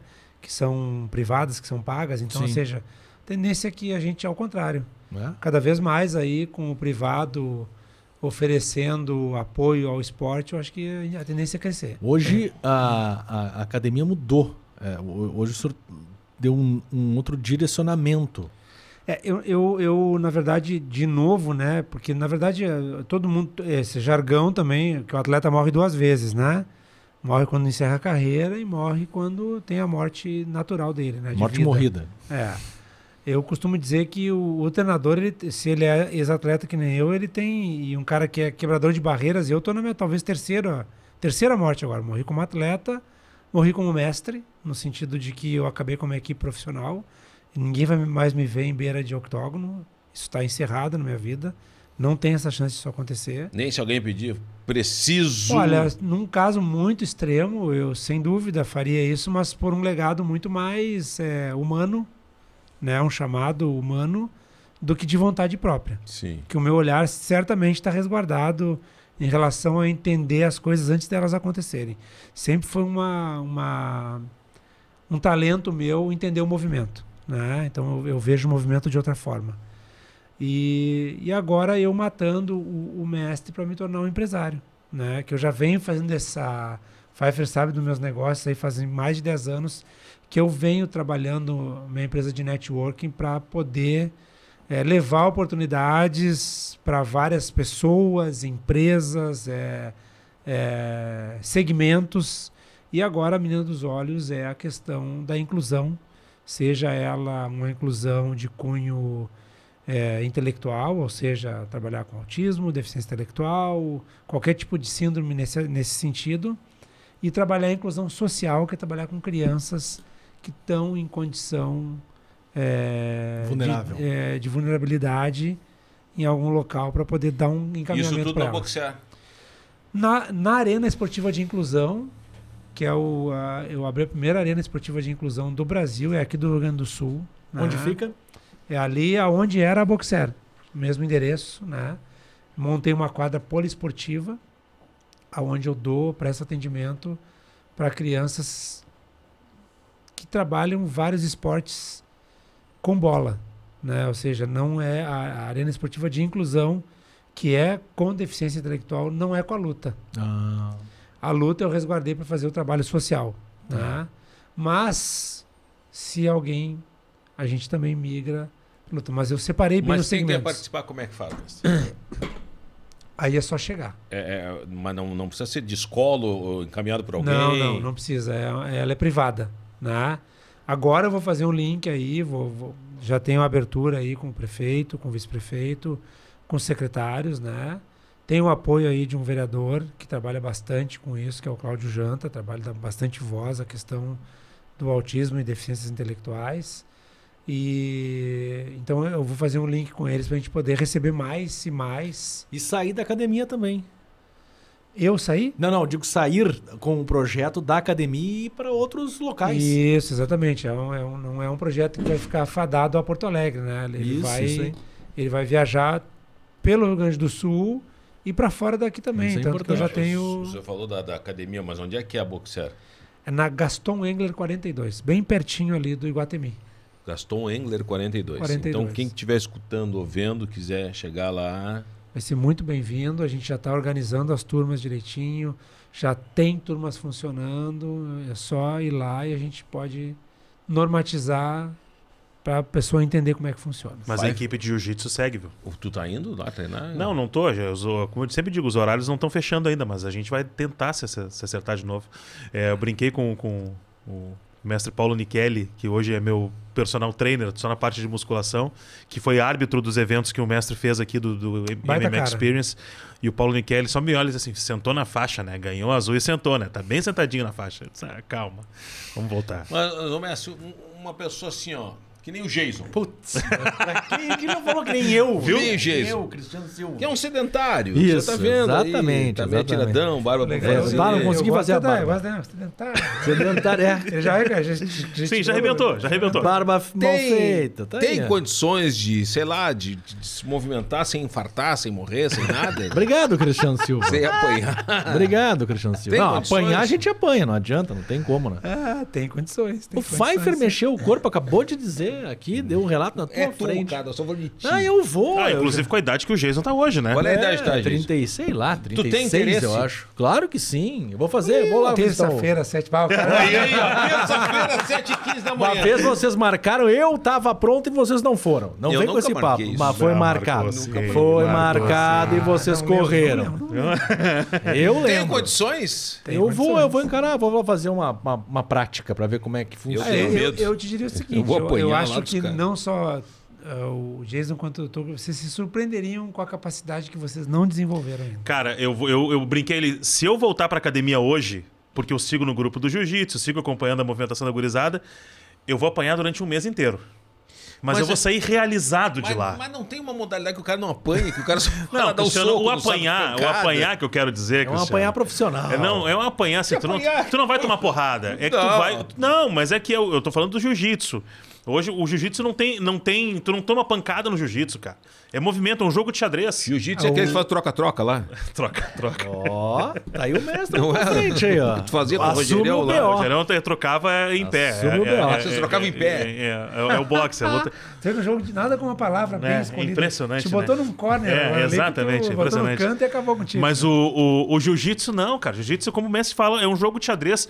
Tu vai aprender todos os dias, tu tem uma coisa nova pra aprender, cara. É que, todos é os dias. é que, na verdade, eu acho que tudo tem que ser um chamado mesmo, cara. Vou te falar assim, ó, eu, por exemplo, eu tô. Eu vou sair daqui agora com a vida cheia de compromissos. Eu vou me permitir. A minha escolha foi não ir pra academia e pegar minha moto e pegar uma estrada agora. Vou aproveitar esse dia lindo, vou pegar uma estrada. Que beleza. Ah, Eu queria mas, assim, muito ó, pegar Vamos pegar a estrada. Mas eu lá. abrindo mão de um monte de coisa pra fazer isso. Na verdade é isso. Na verdade tem que ser um chamado. O exercício, seja o que vocês vão escolher pra fazer, tem que ser um chamado. É, não. e, agora- e- e- e aí tu quebra uma barreira. Quebrou a barreira depois que tu for. Se quebrar a barreira, Sim. corre o risco de ir no caminho sem volta. Fa- falando sério, eu acho que é bacana a movimentação. Meu guri tem seis anos, João Pedro, começou no karatê. Perfeito. Disciplina pura. Eu, pra mim, karatê, judô, é tudo a mesma coisa. Eu ia perguntar Ele isso. vem assim, tem que comprar, É, é bem diferente. mas- tem que comprar o karatê gi. E o que que é o karatê, Karate gi? Kid, olha na... na- Não é o karate kid, Não é é o o karate Karate gi. Kid.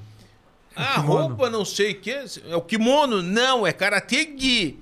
Assim, tá bom, cara, vou comprar o karate gi. E é o kimono, mas não é kimono, é só pro judô e pro jiu-jitsu. É que, todo- é? é que todos, os- todos eles têm suas nomenclaturas próprias, mas é. Sim, é o judô que chama muda. Judogi. Judogi, karate gi e o jiu-jitsu jiu-jitsu é É, a jiu-jitsu gente gi. chama de kimono. Kimono. mesmo. Kimono, Ah, cara. E o, e o guri tá, tá encarnadinho, mas eu assisti algumas aulas e, e é cheio do, dos cumprimentos e do- da disciplina. Eu achei legal. Tem aí um futuro campeão, não Tomara. só do karatê, mas da vida, né? Porque Tomara, tomara. isso a gente leva, votos. leva para onde, né? Pra onde é que a gente leva tudo isso, né? Cada um vai levar pro seu nicho, né? Tudo que a gente aprende aqui, ou seja, a gente leva para algum lugar, né? Tudo, Não, toda é- a corrida que vocês têm de futebol, aí certamente o que vocês viram de bom e de ruim, Sim, vocês fizeram um apanhado disso, disse, ah, só um pouquinho. É, Isso aqui serve, isso aqui isso serve. aqui não serve. Não, eu, eu tinha que fazer um, um exercício, eu fui fazer o teste de exame de na esteira, ergometria, com estresse, não sei o quê. Uns quatro anos atrás, quando eu fiz o último, eu aguentei 12 minutos. Porque tu vai caminhando ela vai subindo. Eu disse, bah, não aguento mais. Agora eu aguentei cinco. Não, tá bom. Cinco. Ótimo. Um vexame, Ô, ô, mestre. Um vexame, um vexame. Já que a gente está nesse, nesse tema, nesse assunto, tem eh, da- das crianças, enfim, da- ainda existe muito preconceito eh, com esse mundo das lutas pela violência. Eh, existe uma preocupação, por exemplo, hoje, às vezes eu vejo uma luta.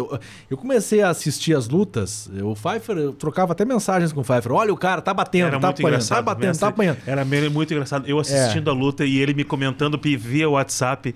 Os comentários dele eram espetaculares. Tá apanhando, velho. O cara tá batendo. Não, mas aí, o que, que me assustava? Aí meu- eu comecei a assistir com meu filho, tre- hum, três anos de idade, e ele começou a me dar soco. Aí a mãe dele mandou parar de ver. Porra, eu assistia deitado, olhando o UFC lá, o, né, o MMA Sim, lá é, na- os- de madrugada. Os, meus já não podem ver, né? Ah, pô, aí, porra. Aí daqui a Quantos pouco- anos tem? Meu tem, um tem 10, outro tem 2 e 7. É, o Mas de é- 10 a porrada já deve ser mais pesadinha. Não, é, mas não, eles não vêm, sabe que ela tem razão. Eu, eu tipo assim, não, é, quando, quando, Não, me ajuda? não, vamos lá, vamos lá. Me É que, é que, é que tipo assim, ó, eles estão na fase de, na fase de reprodução. Tá. Então os caras. É ele reproduzem, a me né? dar Tu, soco. teu exemplo, Ó. é teu exemplo. Tudo que a gente Ah, fez. João Pedro, chega. João, quer lutinha? Eu chego em casa, quer lutinha, lutinha. E vem, e dá porrada. Não, mas aí o que, que o cara tem que fazer pra poder manter os caras na questão da disciplina, né? Não, é lá na academia. É lá na academia, isso é lá na academia. Né? Porque senão os caras vão ficar confusos. Fica né? o recado pra você que tá acompanhando que passa por isso. Não, e eles vão ficar confusos, porque eles vão achar isso uma coisa normal. E não, eles são atletas profissionais que estão lutando, isso é lá dentro. Lá dentro. Ah, se o cara tem muita vontade de ver, que eu, eu quis dizer que não, é- não tem certo e errado, tá? Mas, tipo assim, ó, filho, esses caras são profissionais, tu não pode reproduzir isso, enfim. Aquela velha história que a gente sabe, né? Então, tipo, meu filho, por exemplo, de 10 anos, que os coleguinhas não escutem, mas o guri é uma máquina, poucos não, sabem. Não pode. Tem que é segurar. máquina. Por que, que ele é uma máquina? Porque ele treina comigo desde novo. Ah. Mas ele tá assim, ó, ele gosta? Não gosta. Então esse não vai levar meu legado da luta, né? E eu nunca forcei, eu acho que os caras têm que ter a sua luz própria, né? Não precisa ser na, tá na aba do pai. Isso. Então eu nunca forcei fazer nada. Mas o que, que eu forço?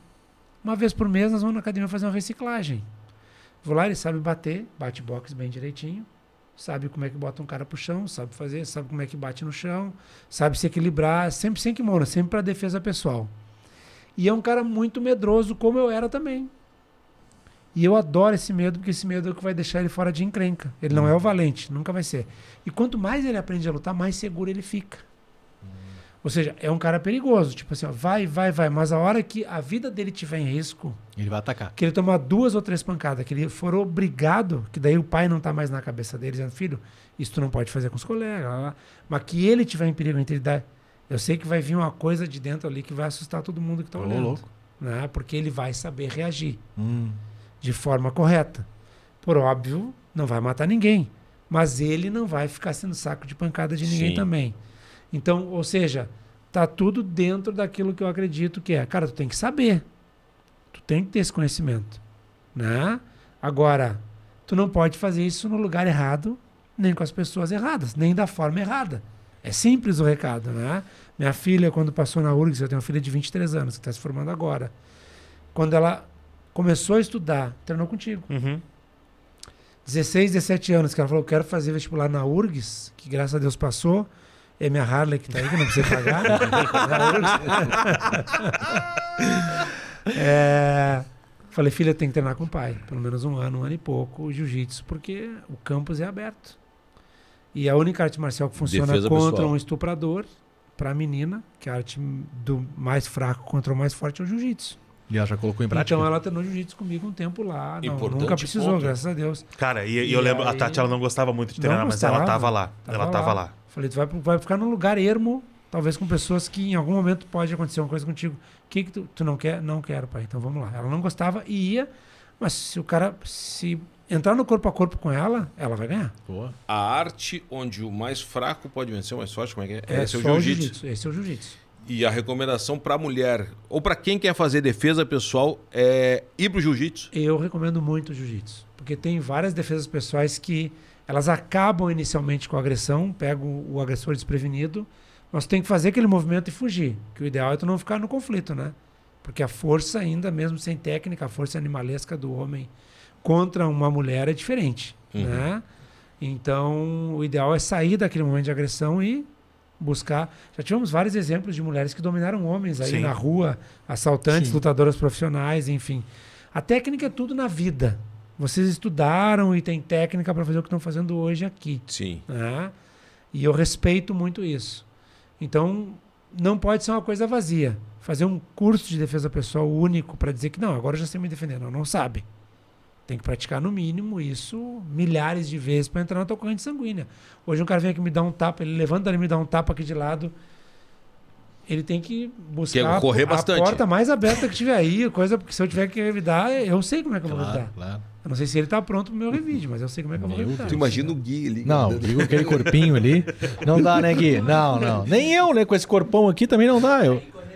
É, primeiro, primeiro eu corro, depois eu tento bater pra ver se, né? Eu nem correr vou conseguir, cara. Eu não consigo cinco minutos na esteira. É, eu não, vou- mas hoje, hoje é complicado. Mas hoje é complicado. Os caras estão matando aí. E daqui Não, a mas pouco o a cara numa- tem uma arma. Assim, bah, eu Não, fico mas é importante muito a nisso. técnica. Mas é como o mestre disse, daqui a... pouco- não tem, cara. É ali agora, bom, tu tá preparado. É que entra um, entra um fator aí depois de um tempo que é vida ou morte, né, gente? Chega um momento ali que tu vai ter que tomar uma decisão, né? Tu vai ser vítima ou tu vai, né? E aí, aí é a oportunidade. O cara tá com a arma apontada, cai o tambor da arma. Ah, vai chão. cima. Ah, daí tu. Não, tu tendo a preparação aumenta preparação a tua mi- chance de Exatamente. sobreviver. Agora, tu querer dizer que tu é blindado, cara, não tem como. Tu, o cara tá com a arma apontada, tu vai correr pra cima do cara? Não Não, né? Mas enfim, o que eu quero dizer é que, tipo, principalmente numa agressão sexual, se tem muita chance, porque às vezes não é o cara não tá armado, o cara, o cara coíbe a menina, né? Ó, Sim. vai pra ali que eu, né? Ou encontra num lugar é, onde tem a oportunidade, sabendo que é mais forte, né? Tentar fazer isso. Eh, Com a minha filha, eu tenho certeza Boa, que vai ser Boa, difícil. Boa. Ah, interessante. Muito bom. Não, e até o cara quando vai pra uma arte como o jiu-jitsu, é, o cara sabe o que fazer. E não só o jiu-jitsu, né? O jiu-jitsu, qualquer arte marcial. Ele sabe o que fazer e ele vai pensar duas vezes antes de se meter numa confusão. Ele não vai entrar na confusão. Só que ele deixa bem claro, cara, não me provoca, porque se eu entrar vai ser ruim. Vai ser ruim. Então me deixa quieto, É. o cara não vai entrar em confusão. que Aquilo o que a gente autocontrole falava muda do muito, con- né? autocontrole, que a gente falava lá no início, né? Até a cabe... o, o cara que pratica, ele tem o autocontrole, ele sabe a hora de agir, e se precisa agir de fato, se ele não pode resolver numa conversa, tá, meu bruxo? Te acalma aí, fica tranquilo. Porque a Mas a maioria das agressões é vazia, né, gente? Fala português bem claro, né? O que que é quando, vazia, quando tu não tá mestre? num embate, tipo assim, você já deve ter ficado nervosos várias Ah! vezes, com várias situações, Claro. de caras que às vezes vocês sabem que estão mentindo na frente de vocês, que você já tem lá, o cara já fala, não, esse cara aí, não, já foi contratado, tá mentindo aí pra vocês, É. tá louco. Vocês já pegaram muita mentira, vocês têm muita informação privilegiada, isso, né? o trânsito. E isso, mas o trânsito é a vazia. O trânsito é a vazia. Eu ia dar um exemplo Ah. agora. O trânsito é a vazia. Porque uma coisa é tu tá no embate, teu sangue esquentar no embate de verdades ou mentiras, ou o cara atacar tua honra. Tu te sentir atacado na tua honra naquele momento. Não, tu tá mentindo. Não, mas olha só, eu tenho uma história, eu não posso, eu não, eu tenho como, eu não tô mentindo. Não, tu tá mentindo. Aí tu te sente afrontado na tua honra. É o, é a pior, é o pior momento que tem pra tu, né? Tu tem que ter uma maneira de, de fugir desse. Porque isso é ruim. Esse, esse geralmente é um, é, uma- é um embate ruim. Mas o cara do trânsito, o cara que, por exemplo, eu fui comprar ovo com a minha mãe. Eu fui comprar ovo com a minha mãe numa feira do, do Parcão agora ali. E o cara que foi vender ovo pra minha mãe, extremamente mal educado. O cara foi extremamente deselegante. A minha mãe tem 84 anos. Puxa. E o cara pegou e a minha mãe não quis dar o cartão para ele. Não, é, ela não me dá seu cartão. Não, eu tava junto. Eu falei, não, eu, é aproximação, não. Mas, tá, mas eu não vou fazer nada com seu cartão, de ser assim, tipo, a senhora tá pegada nesse cartão aí, né? O cara foi. E aí, na hora, assim, meu sangue subiu. E eu falei, não, só um pouquinho. O cara não conhece a minha mãe, não. Deve ter tido um dia ruim, deve ter acontecido alguma coisa com ele ou com a... A minha cabeça já calcula tudo. Tipo assim, bah, eu tenho que. Só um pouquinho, respira. Sim. Respira, porque, tipo, não é, um- é uma agressão vazia, porque ele não sabe quem é minha mãe, não sabe quem eu sou. Boa. Boa. Ou seja, Não, mas é isso. É Vamos, deixa eu relevar isso aí, mas esses sapos são ruins de tu engolir, porque eu vou dizer, cara, olha só. Fica Bah. quieto, tá sendo mal educado, cala a boca. Minha mãe tem 84 anos, ela não quer te dar o cartão. Respeita tu. Ela quer comprar e não quer te dar o cartão. Por algum motivo dela. Tu aproxima a máquina e deixa ela aproximar com a mão dela. O cartão dela é de aproximação, o cara queria pegar o cartão dela na mão dela. Uhum. Falei, não, não, ela não vai. ela não- Então eu deixei ela resolver. Mas a vontade, às vezes, sanguínea é de fazer aqui. A, a questão. É que daqui a pouco pode chegar um cara e falar assim, mas vem cá, tu não é o, o filho dela? Não vai defender a tua mãe, imagina? Porra, não, aí... não, mas aí não, aí não, é um terceiro elemento, mas eu digo assim, ó, o cara do carro é a mesma coisa. O cara, tu te fecha, tu diz, filho da puta, eu não sei o quê, e o cara diz, não, Bah, mas, trânsito é. mas tu não conhece o cara, deixa o cara, vai morrer na mão do outro, né? Vai lá, te, te fechou. Então, tipo Segue, assim, tá, vai, beleza, vai. freia, respira, tá, tô bem, morreu, não, tá tudo bem, não bateu, beleza, vai, vai. Isso aí. Não vai lá e fica botando o carro, isso não tem fim. Isso é uma bola, de neve. Bola de Entendeu? neve. Ah, isso pra dar uma merda. Então, é- tipo, né? Eu vou. eu- eu- é difícil, cara, ser, ser, ser seu próprio samurai, mas é, é o caminho. Mestre Fabiano Boxer Muito aqui no bom. dos dois. Reta final do programa. Ô, ô, Gui, brilha na tela aqui, ó. Pro Hub. Conexão. Ah, vamos pular para Hub ou celulares ou Pro Hub? É o Gui que escolhe. Pro Hub, conexão audiovisual e essa estrutura fantástica que coloca este programa no ar. Toda semana um convidado novo, um convidado especial, um assunto importante para você. E a gente é, é assim, é futebol, é, é Cara, luta, é é, política. é é entre- aqui é de tudo, se encontra de tudo mais um pouco aqui no dos dois. Toda semana um convidado especial. Hoje, o mestre Fabiano Boxer, acompanhado de Rafael Pfeiffer, o seu aluno, que andava, eu não sei, pelas informações que eu tenho, agredindo companheiros, colegas, na, no ambiente de trabalho. Deu esse mata-cobra aí. No... Não, não foi ninguém, não foi nada. Foi Pro- no camelo, não? Aconteceu também. ProHub Conexão Audiovisual, a galera da ProHub extremamente profissional, colocando o conteúdo à disposição na internet pra você. Então vem procurar, tá com uma ideia na cabeça, vem na ProHub, conversa Onde com a galera. o sonho vira realidade. Essa é uma frase muito boa. Brilha na tela também Gui Hubble Celulares. A Avenida Sertório 892 tem a Hubble Celulares. Pô, tem que ir na Sertório arrumar o meu telefone celular? Vai, cara, tem estacionamento. Os caras lá vão te receber muito bem. Tem uma estrutura bacana e o pessoal altamente qualificado. Você traz o problema e volta com a solução, volta reconectado com o mundo. Não E dá com ficar hoje, né? estacionamento no local, né? Esse é o ponto. Eu vou na Sertório, meu Deus. Vai na Sertório, tem estacionamento no local. Hubble Celulares, concertos de smartphones, os apoiadores do podcast dos dois. Ô, mestre, quando o senhor era, era técnico, pra gente encaminhar o encerramento, mas assim, quando o senhor era o, o técnico lá no, no corner, o cara tava tomando um pau, aí entrava, o senhor dizia assim pro cara, boa, excelente, cara, é isso aí mesmo, não, tu tá bem, velho, ou não, tem que dar a real. Já aconteceu. O cara todo ensanguentado ali, não, ô meu, é dar. isso aí, pra um cara não desmotivar. Não, não, mas aí, desmotivar. se, não, se existe um vamos lá, é motivacional, mas não, ele não é. Não, tu tá Não bem, vai não. É enganar. tipo, o cara perdeu mais um round. Ah, tá feio, feio. E aí? Tem que matar é ele, que não vai ser? consegue mais. Ah, Só- vamos lá, só vamos matando. Aí eu tenho algumas passagens bem legais, bem engraçadas de corner. E uma delas é quando nada deu certo. Eu falei, cara, agora é o seguinte, acabou. Esquece tudo que a gente treinou. Agora, agora é briga, vai lá. Ah, vai lá. Agora vai lá. E- louco. Que foi com bananada, né? O Bananada, O bananada. último round, nós apanhamos três rounds, era cinco rounds. três rounds. Esquece a Treinamos técnica. Um, treinamos um tempão para poder fazer a luta com o Jorjão Rodrigues, que era da que era do Pederneiras, né? Da, da Nova União. Nova União, que era nossa era o top na época aqui. E aí eu, eu treinamos para treinar com o cara, para lutar com o cara, fizemos toda a estratégia, o cara era mais baixo, o bananada era mais comprido. Bate primeiro tu, faz tudo certinho. Tudo que a gente treinou, o cara fez primeiro.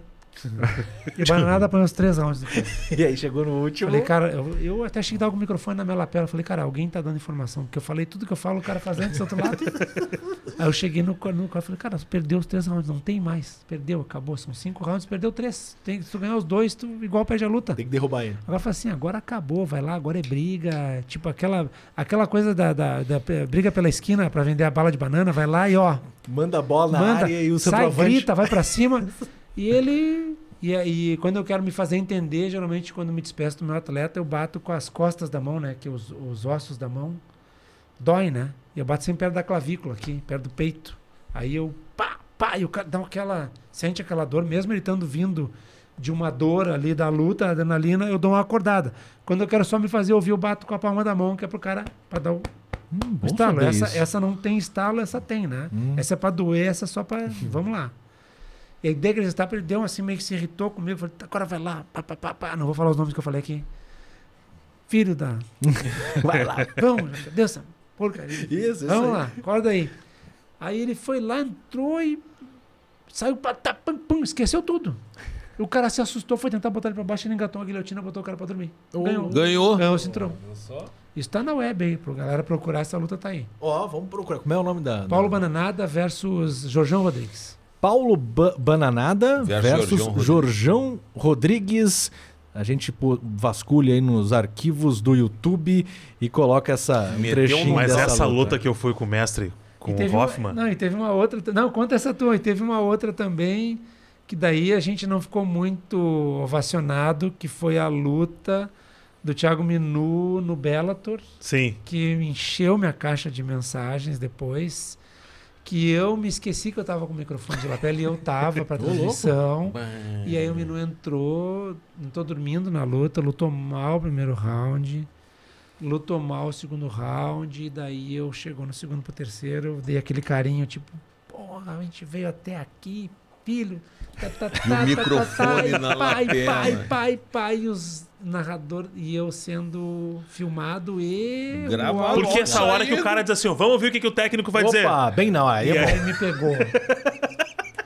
E aí a galera falou: ah, esse é o jeito gaúcho de motivar. o- Mas tinha, era um evento internacional. Tá, mas e aí eu o cara tinha- ganhou daí com. Não, perdemos, perdemos. perdemos. Não, eu fui, eu fui com o mestre lá no Rio. É, eu falei, ô mestre, eu quero ingresso pra, Eu vou estar no Rio, eu ia fazer um jogo lá. Não, tu vai no corner comigo. Eu disse, opa. Cheguei, o mestre já tava lá, faltava três lutas pro Hoffman. Eu me, me- primeiro eu me apavorei que a, a estrutura era nada. Tava ele sentado assim num vestiário. Disse, Caramba, eu vejo os caras no UFC aquecendo aqui, Foi não tem contra o nada. Matheus Serafim que ele ganhou? Não, foi aqui ele perdeu pro, pro Adriano Balbino. Balbi, Balbino. Balbi, é. Balbi, que é. tem inclusive uma, uma, uma chamada dele na nossa rádio, né? Com, com, com o pessoal da, da, da, da igreja, enfim. Ah, e aí, o- quando a gente vai, vai pra luta. Pai, o mestrão, eu vi que a primeira vez que eu vi o mestrão brabo, porque o, o banner de patrocínio do Hoffa ficou muito grande.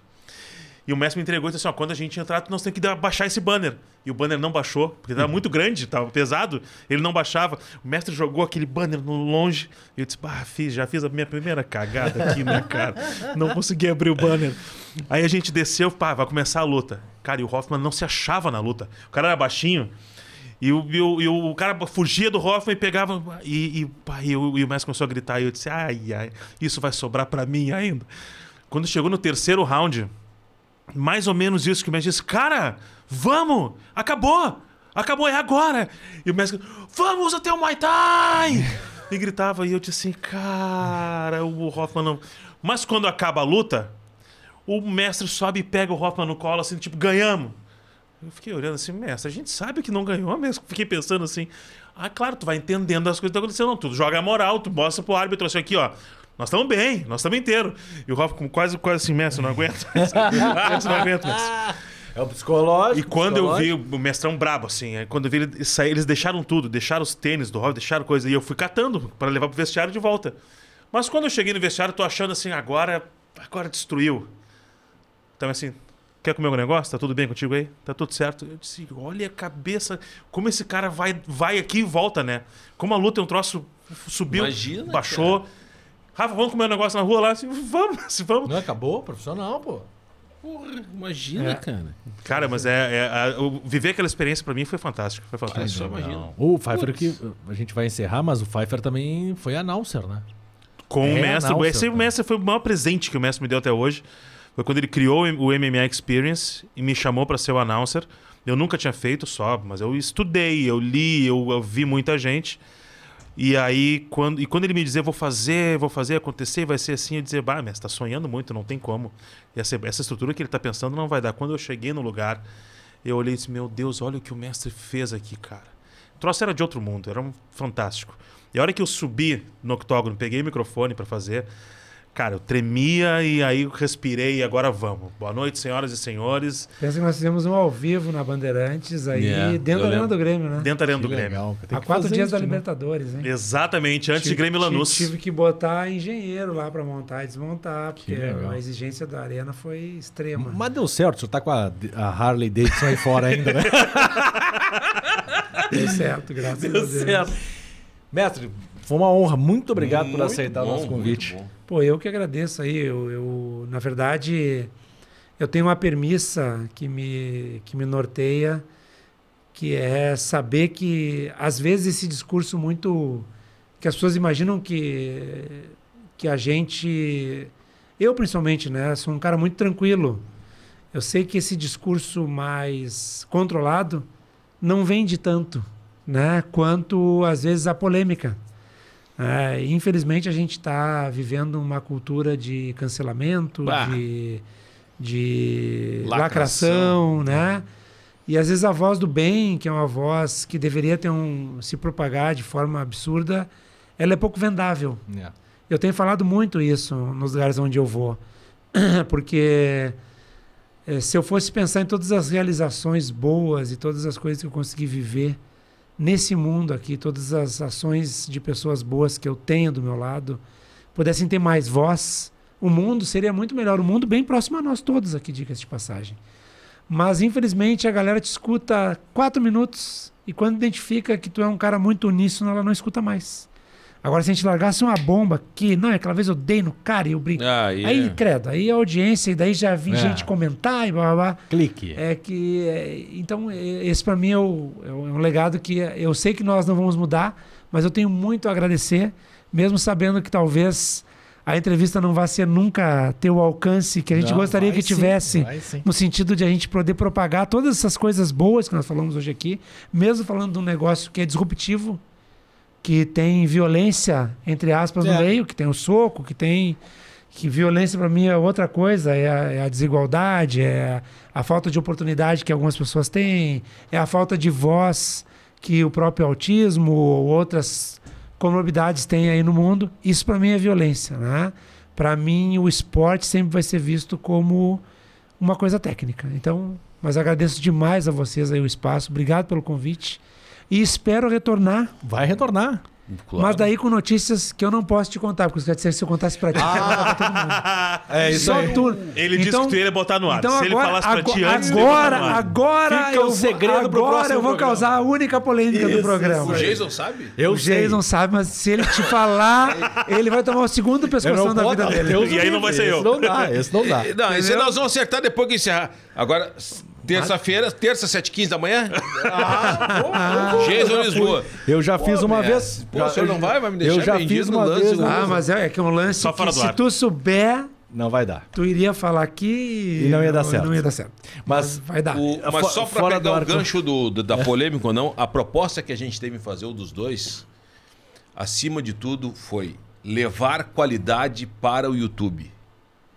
Porque a gente vê cada coisinha aí que, se fosse pra fazer polêmica e só pegar like, eu pintava a bunda de amarelo e saía na rua da praia. Ia dar, ia dar certo. Ia dar aqui. certo. Poderia, Agora- né, Cristiano, pra fazer, pra A, ver quali... a gente tem compromisso, e nossa, o Pfeiffer também, de levar qualidade.